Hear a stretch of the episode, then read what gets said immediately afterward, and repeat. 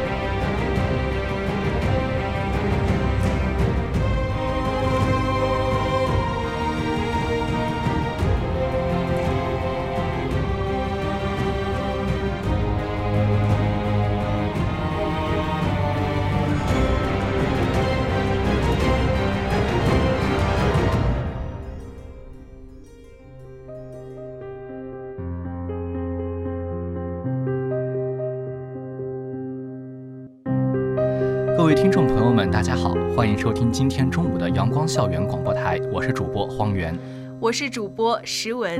我想大家听到开头这个旋律的时候，一定能知道我们今天要讲的节目就是关于《权力的游戏》了。大家都知道啊，HBO 的重头戏《权力的游戏》最终季啊，将在今年的四月回归了。没错，官方也是在最近放出了一些先导预告片《冰与火》以及它的第八季的海报。那么时隔一年半，我相信全世界的全友迷们都怀着一种可以说是相当激动的心情，等待着最终季的到来，期待着维斯特洛大陆上最后的故事。在这个由乔治·尔尔马丁所虚构的叫维斯特洛大陆上呀，每一个人都有着属于自己的人生道路，而且呢，他们都经历了各种苦。难呀，磨砺呀，他每一个人都走得非常的犹豫和艰辛。没错，小说中每一个主人公他所经历的一切，和咱们现实的人生可以说是没有什么两样的。这也就是为什么说，呃，《权力的游戏》具有如此大的魅力，它的真实性让人不禁怀疑，这似乎不是一段故事，而是一段真实的历史。那众所周知呢，在维斯特洛大陆上，一共就有冬夏两个季节，鲜明对立。回更替，延续着时间或长或短，你真的是无法得知接下来的命运即将被交到冬天或者是夏天的手上，或者是命运的丰饶角，还是人生的苦酒。没错，这冬天和夏天就有点像是人一生中的快乐和痛苦，它在小说和影视剧中被一个简化和阐述为了夏天和冬天的两个季节的对立。就是这样一个一个的人呢，构筑了这一整个世界，书写了马丁的这一个历史。在这个时代里面，每个人都有自己独有的故事和历史。他的每一页啊，我觉得都浸透了太多人的血和泪，爱与恨以及生与死。所以我觉得大家不管是看书还是看剧，都一定要好好的去看去品，因为这一个真的是一个非常精彩的好故事。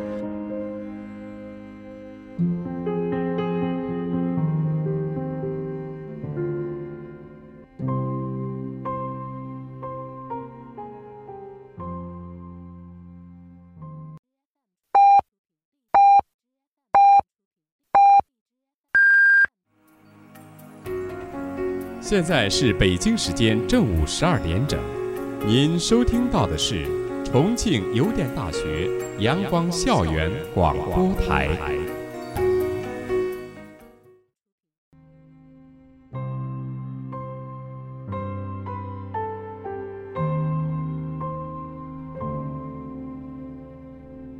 全游的故事可以说是它是从狼猴与鹿角开始的。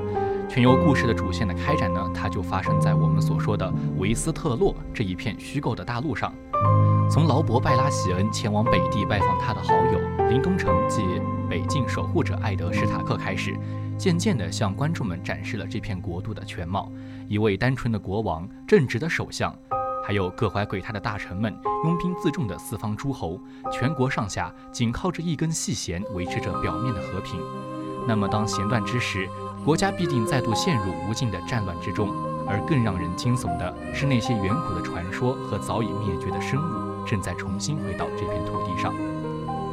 维斯特洛大陆一共分成了北境、凯岩、河湾、山谷。河间、多恩、风暴七大王国，还有史塔克、兰尼斯特、拜拉席恩、格雷乔伊、提利尔、坦格利安、图利、马泰尔、艾琳九大家族。而这个大陆呢，也被分为了四个主要的区域：北境、南境、东境和西境。相当于说，它的每一个区域呢，都会有一名当地的封城作为守护者、管理者。于是。兰尼斯特家族就成了西境守护，而史塔克家族呢就是北境守护，提里尔家族为南境守护，艾琳家族自然也就是东境守护了。我想小耳朵们都知道，《权力的游戏》它的原著小说的名字应该是《冰与火之歌》，但是我觉得看完这部剧之后，确实《权力的游戏》更加适合这部剧它想给大家展现的东西。《冰与火之歌》呢，其实代表的是两方的势力。分别是坦格利安的火龙和北境以外的四人军团。那么，确实从石文向大家介绍的这一点呢，可以看出《冰与火之歌》它是对应着一个可以说是更宏大的。那么，相对应的《权力的游戏》则是人和人之间的战斗了。而刚刚提到的这些昔日的开国英雄呀，却都成了《权力游戏》的牺牲者。可当他们尸骨未寒的时候，群雄相继而起，纷纷僭越称王。那么北境大军与兰尼斯特呀实力相互对峙，兰里的南境雄兵呢则不断的朝他们的首都君临开拔，还有动向不明的史坦尼斯，以及西北黑海之上的铁群岛诸民。戍守北疆的守夜人军团北出长城，与境外蛮族一决生死。龙之母丹尼利斯带着老弱残兵组成的卡拉萨，跟随着彗星的轨迹，穿越了茫茫洪流，朝遥远渺茫的复国大业进发。我在听到彗星的这个时候，就不由得想起，在前两季的时候，天上的那颗红色彗星，可以说是引起了列王纷争的一个很重要的点吧。不同的人都在对那颗红色的彗星做出了一个有利于自己的解读。史坦尼斯是解读这颗红色彗星象征着自己是唯一的真王。那么实际上我们都知道，红色彗星在整个故事里只象征着一件事情，那就是真龙回来了。那么其实我认为，从红色彗星这一点引发了各方的一个猜想，可以看出马胖真的是一个很会写故事的人了。我觉得他厉害的点就在于。他不像大多数人，只是把一条条的故事线给你说好，他是把所有的故事线都能铺垫得很好，并且最最关键的是，他们能互相交织，能将整个故事朝着另外的方向去推进，这真的是不得不佩服马胖呀。所以说呀，这部剧人物又多，关系又那么复杂。真的，如果要小小耳朵们记清他们的名字、身份，或者说其中的人物关系，还真的是挺难的。没错，加上本来就是外国人的名字，他们有自己的一个家族的姓名。那么我们看后半段的家族姓名一模一样，那么前面可能只有一丢丢的小区别，真的可能让才刚刚接触《权力的游戏》的小耳朵们感到了严重脸盲不适应。所以在这里呀，其实是有很多方法。去记住每一个角色的，比如网络上呢有很多人会给每一个角色起一个外号，来记住这些可爱的角色们，比如史塔克家族的林东城城主奈德，谐音乃德。而他的夫人凯特琳呢，因为小名是 Cat，猫，所以大家就叫她猫姨。那其实大多数的这样的外号都是根据他们名字里的谐音来构成的。当然，还有一部分外号的诞生呢，一是源于大家对这位演员的外貌的一个认定吧。就比如说咱们后期的主角琼恩·雪诺，他因为他那张，嗯，怎么说呢？很有个性的脸吧，被大家称为了囧恩，对，被大家称为了囧恩。当然，还有一部分人，也就像我刚刚提到的，他们得到的外号是凭借自己的真本事。就比如说提利昂·兰尼斯特被大家称作了小恶魔，然后像詹姆·兰尼斯特呢，也就是小恶魔的哥哥。呃，因为把蜂王杀死了，所以呢被称为弑君者。而裴提尔·贝里奇呢，则被称之为小指头。但是还有一位重量级人物，他的外号可以说是前面这些加上去都有过之而无不及。真的是不得不提啊，那就是在整一部剧当中非常重要的一位女性人物角色，就是龙母丹尼利斯·坦格利安。其实每次说到龙母和她的名号的时候，我就会想起第七季里面，当我们的男主角琼恩去龙石岛和龙母见面的时候，那么双方肯定是来了一番标准的外交礼仪。首先第一步，那就是双方的互报名号，啊，那么龙母在这里的互报名号的画面，我想太多人有画面感了。龙母的侍从这样报的：你面前站着的是旧瓦雷利亚的后裔，安达尔人先民的女王。维兹特洛的统治者，即全境守护者；大草原多斯拉克人的卡利西，布焚者、解放者；迷林的女王，龙之母，镣铐打破者；罗伊拿人和先民的女王，龙石岛公主。啊，那么我们的琼恩啊，在洋葱骑士的帮助下说了，嗯，在你面前站着的是北境之主，就没了。所以说这个成了大家后来一直在玩的一个梗。也是因为龙母的名号实在太多太长。那其实呀，《权力的游戏》的厉害呀，就是它对于人物性格、命运的塑造，他能做到让每一个人的死亡都像是一整个世界的崩塌。他们的聪明啊、野心啊，一路的拼杀心计、受苦，他们所苦苦经营起的所有关于权势的、财富的、家庭的或大或小的那么多的幻梦。再凭你多么高傲美丽，手握多少资源，都可以随时被命运一掌掴翻在地。就像小玫瑰吧，相信看过《权力的游戏》的小耳朵们一定对她不陌生。出身高贵，心机又深，论颜值、论才华、论经济实力，都是天之娇女呀。可是这样的美人呢？按理说应该是一路顺风顺水，稳稳的人生赢家。结果野火一爆，还没反应过来呢，就 out 了，连灰都不剩了。没错，再比如红毒蛇，一个后期出场的可以说是英俊潇洒、武功盖世的人，他一出场就让人觉得一定是个能在至少这一季里翻江倒海的角色啊！结果最后比武比到最后一秒，却被魔山反杀。啊，不过这里我确实要吐槽呀，你红毒蛇，你选什么武器不好，你非要练枪？大家都知道自古枪兵幸运一，所以这个也不太怪魔山厉害啊，是红毒蛇自己选兵器的问题，对，非得作，然后就非得耍花枪，就被徒手捏爆了头。没错，死状惨烈，一季都没活过去，确实让人感觉《权力的游戏》有一点特别特别重要的就是。你永远认为是主角的人，可能都活不了多久。再举一个更明显的例子吧，乔弗里大帝，对吧？乔弗里大帝前一秒还在向大家展示着自己的各种主权，结果后一秒就被咱们的心机老玫瑰给毒死了。啊，又一个看似是主角的人又扑街了。爱与恨，生与死，冰与火。的确啊，这些看似很极端的词语都可以用在这部剧的每一个人身上，因为他们彼此都是两极相对的，而乐极生悲，盛极转衰。想说的也就是这些了。只要来到这个世界上，一个人就会有着属于自己的幸福和痛苦、欢乐与悲伤，而性格里呢，更会有着热情与冷漠两种截然不同的两面。而同样的，任何一个人呀，也要面临着生与死。其实我觉得，在《权力的游戏》里，它不是单纯在以一个价值对立来构建整个故事，而是选择让这个世界充满各种和我们现实世界真实相符的东西，让你感觉能够身临其境，融入其中。最开始呢，我们也说到了，马丁是一个非常会讲故事的人。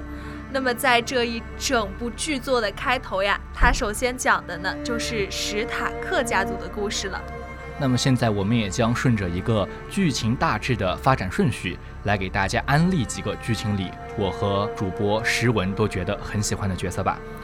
那么不用说，首先第一个向大家安利的角色就是史塔克家族的小女儿艾莉亚，也就是大家俗称的阿丫。那像这样的贵族家的女儿啊，她们一般命运都是很相似的。没错。那像儿子呢，一般来说就可以继承一个领地，做一做领主呀。可是女儿就很惨呀，一般就只有嫁人这一条路了。你说如果嫁得不好，也许还会被丈夫虐待，甚至有些呀年纪轻轻就做了寡妇，再像牲口一样改嫁他人。就算你嫁得再好，像图利夫人，也就是她的母亲那样。虽然丈夫奈德贵为一国之主，正直宽厚，儿女绕膝，却还是免不了被丈夫突然冒出来的私生子膈应。那么，再让我们看看像剧里大部分人喜欢的瑟西或者是小玫瑰之流，他们靠嫁人来当皇后夺权，但是除了玩弄权术的技巧，他们所依靠的仍然是自己的婆家或者是娘家的势力。那么小玫瑰依靠的就是自己的老玫瑰，对吧？那么瑟西不用多说，就是靠着自己的父亲对泰温·兰尼斯特。那么大家都觉得二丫她本来应该是注定嫁给某个王子或者贵族，就像她的姐姐三傻那样，可能一开始是注定要和乔弗里去联姻的。这里我想吐槽一下，这个剧里有一点真的很神奇，就是家族领主当自己的家族面临困境的时候，想到的第一个办法就是联姻对策。这和许多的历史也会有一些相似。打仗打不过了怎么办？嫁个女儿。不过二丫确实是书中的一个特殊例子。她本来也是注定了要嫁给某个王子或者贵族的吧？但是，一开始，剧里的第一季呢，狼家就发生了变故。虽然说让二丫躲过了这个嫁人的命运啊，可以说是因祸得福。她不用看丈夫的脸色了，也不用与婆家的命运捆绑。但是说实话，我觉得因祸得福啊，这个福其实，而可能二丫自己不是那么想的吧。毕竟我们都知道狼家发生的变故，首先从她和乔弗里的冲突开始，她姐姐的狼被乔弗里杀了，对吧？那么她的朋友也是死在了猎狗手下。对，瑟西和史塔克的梁子，也就是在这一刻开始结下的。再到后来，咱们的奈德史塔克被斩首于君临，可以说，这好像真的算不得是福气吧。对，的确，再到后来的血染他哥哥的婚礼等等一系列的情节，虽然的确是让他躲过了他嫁人的这个命运啊，但是让整一个家族最后都没有活下来几个人。确实，史塔克家族在整个剧里和小说里都是被虐得比较惨的一个家族了吧？的确是这样子。那么像书中的二丫呢，其实她没有电视剧里那么讨人喜欢的一个圆脸蛋啊。在书中的二丫是长着马脸，并且呢一点都不像南方来的她的母亲图利夫人那样，反而呢像她那个死去的姑妈，引发了七国内战、农家颠覆的莱安娜一样。当然。在剧里特别不一样的一个点，就是她不爱像其他那些淑女一样学什么绣花礼仪，她偏偏就要学舞刀弄剑。她也不怕弄脏了衣服，更不想做她姐姐三傻那样的淑女。她也不会像她姐姐那样根据出身的贵贱来选择朋友，常常啊会与平民为伍。其实二丫就是典型的不爱红装爱武装的一个角色。父亲艾德史塔克尚在。君临做首相的时候呢，还给自己的女儿二丫安排了一个负责训练她剑术的一个师傅，并且艾德不像咱们想象中那种他是一个刻板的父亲，当他看到自己的女儿是喜欢舞刀弄剑的时候，不是说我要阻止你，让你去成为一个淑女。在艾德史塔克的眼里，他似乎见到了自己已故的姐姐，也就是二丫的姑妈莱安娜。所以，在我个人看来，二丫才是史塔克家族里一直以来最担得起郎家女儿这一名号的人。的确，像他从来也不会在乎雪诺这个私生子的身份。跟他的情谊非常的深厚啊。那么在雪诺在出发去做守夜人之前，特别经典的一个情节，也就是他送给了二丫一把短剑。你还记得那个短剑被他取了一个特别有意思的名字吗？我我记得好像是绣花针。对，的确就是就是绣花针，因为他说啊，像我的姐姐三傻，她有自己的绣花针，而这个呢，也就是我的绣花针。这把剑后来也跟着二丫到处漂泊，成了他隐姓埋名后对原本身份和自己亲人的一个寄托吧。那么刚刚我们所说的这些，基本上是二丫的一些前期设定。那么后面二丫她都是在黑白院里面进行一个 No One 的一个训练了。啊，对，说起二丫成为 No One 呀，一定要说一个人，那可以说是我在这一部剧里面的男神了，就是贾坤。他在这个流浪生涯中唯一发生的一件好事情，就是他遇上了贾坤。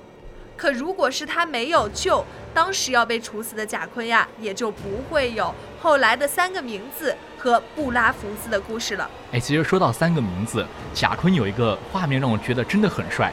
当时二丫就问他什么三个名字，贾坤就说：“你随便报，只要你给我名字，哪怕是神，我也能杀给你看。”哇，简直那一瞬间觉得贾坤真的男友力爆棚，酥爆了。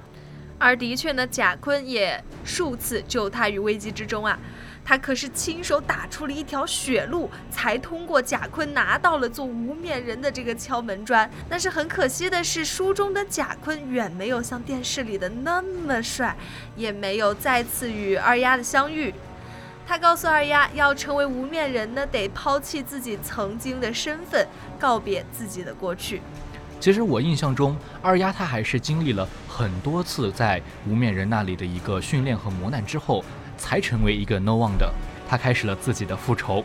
我真的印象特别特别深的有一幕，就是她割开了弗雷的喉咙，并且最后平静地说了一句。北境永不遗忘！哇，那一秒觉得二丫这样的算是黑化萝莉，真的深得我心。的确，像二丫这个角色呢，她不只是狼家的希望，她更是身处那样一个黑暗时代女性啊，可望而不可得的自由与坚强。啊，那么现在说完了二丫，怎么把视线转回到西晋的管理者兰尼斯特家族里面？我想这个里面一定有一个角色，可以说是收获了基本上大多数观众的喜爱，那就是小恶魔提利昂。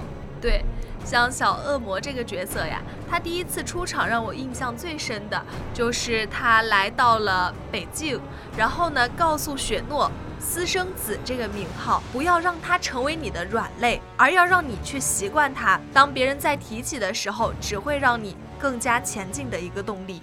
没错，这和小恶魔自己的身世是深深相关的。那么，虽然小恶魔他是泰温·兰尼斯特的最小的儿子，他并不是私生子，但是。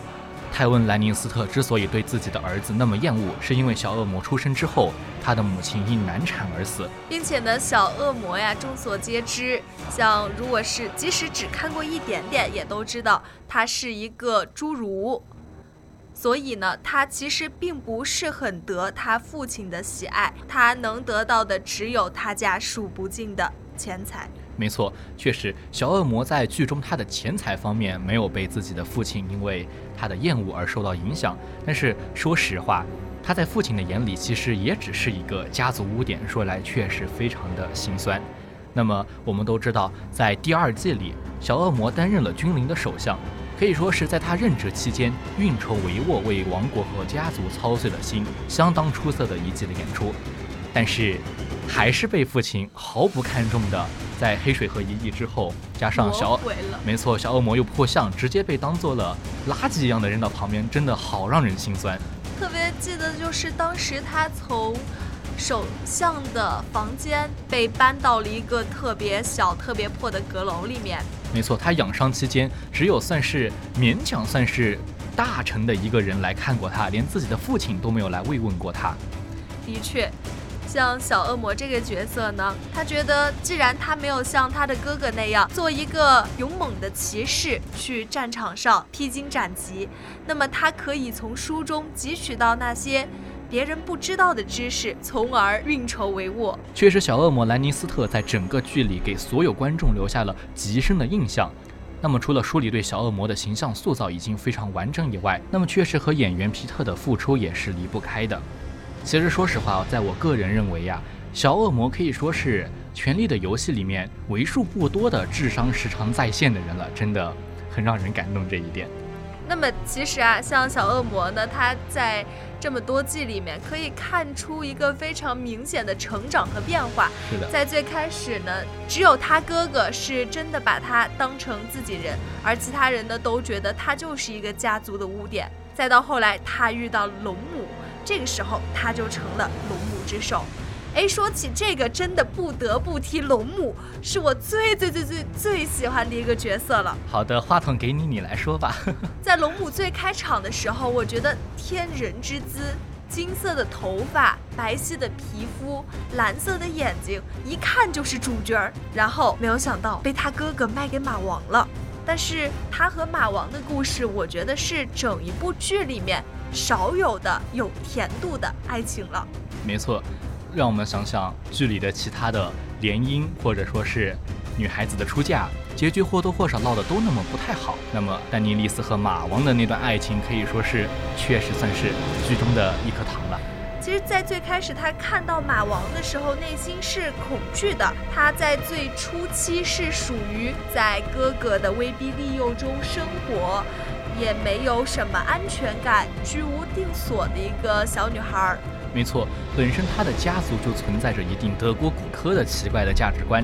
但是最最关键的是，他的哥哥并没有把丹尼丽斯当做自己的妹妹，而是把它当做了一个换取他能回到铁王座上的一个工具。当然，这个哥哥的下场大家都知道了，来了一发很时髦的烫头。在第一季的结尾，马王也很不幸的，就因为轻轻的一刀割在了他的胸膛上，并发感染了，最后变成了一个植物人，也死掉了。就算是这颗糖里的一把刀吧。后来呢，龙母呢，当时其实已经非常的心如死灰了，就带着他的三颗龙蛋呢，和马王一起走入了火堆。可是没有想到啊。在第二天大火燃尽之后，所有都付之一炬了，只有龙母毫发无伤，身上呢还趴着三只刚孵化出来的小龙。那么也是从这一刻起，天上的那颗红色彗星滑了下来，真龙回来了。其实啊，我特别想说一个我不喜欢的角色，不喜欢的角色你还特别想说？对，因为他很值得一提，就是提尔根贝里希啊，我知道小指头，我最喜欢的角色。啊，那你为什么会喜欢这样的角色呢？他那么的挑拨是非，史塔克家族的奈德就是被他害死的，并且在奈德死的时候，他还跟他说：“啊，你信错人了，多讨打呀！”啊，你说的这一幕我真的印象很深刻。对呀，你都记得他这样可恶的画面，怎么还会觉得他好呢？其实实问你看，就是你现在对他产生这些情绪啊，是非常正常的，毕竟。啊，确实他做了很多两面三刀的事情，但是说实话，小指头这个人物，他在剧情里真的是非常非常关键的一个人。不过在介绍他正剧里发生的各种事情之前，我觉得我先把他的身世给史文以及大家先介绍一下。其实小指头他虽说他是一个贵族，有着贵族称号，但实际上在书里对他家族的描绘是这样的。没有城堡，住着很破烂的塔楼，睡着草席，除了几只羊，贫瘠的半岛上就只剩下岩石了。说是说是贵族，但实际上过得非常寒酸。虽说后来得到了贵族的赏识，也就是猫姨的父亲将他收养到了自己家里，并且没有像是一个佣人去对待他，他和奔流城的贵族小姐少爷们一起长大。但说实话，小指头和平民没什么区别。那么，贵族大小姐和平民怎么可能会在一起？在那样的世界观下，这是注定不可能发生的事情。我们也知道，猫姨她宁愿嫁给北方天寒地冻的老狼，也不会嫁给小指头。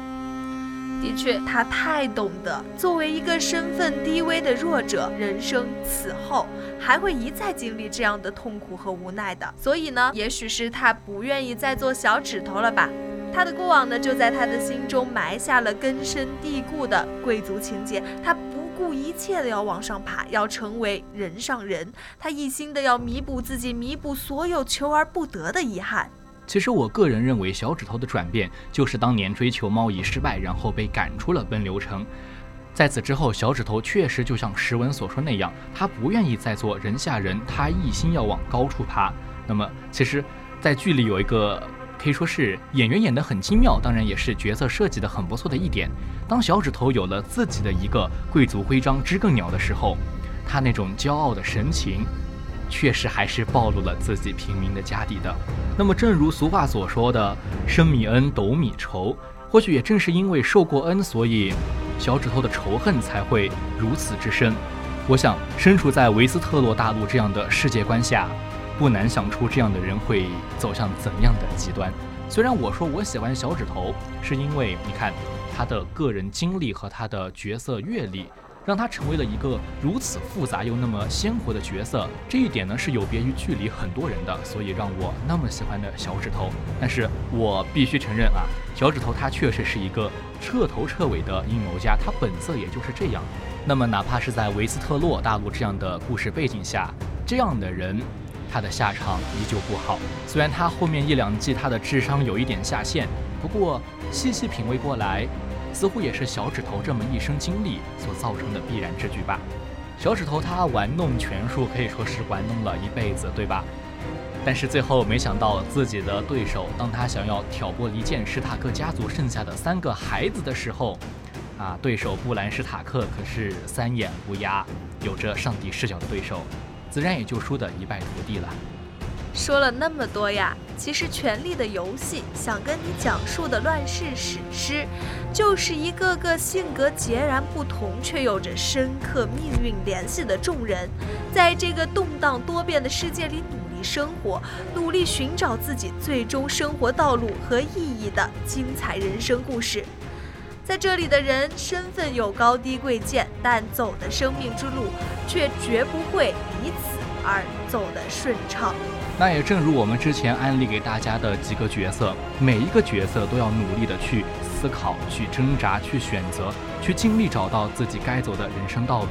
那么在这一个艰难的过程中呢，每个人都会有着自己的喜怒哀乐、悲欢离合，需要看着一个个的人走进自己的生命里，最后再看着他们以不同的方式离开我们，被我们渐渐淡忘。或是永永远远的留在了我们的生命里，我们的心里，即使他们已不在这个人世。这或许就是《权力的游戏》，或者说《冰与火之歌》最大的魅力了吧。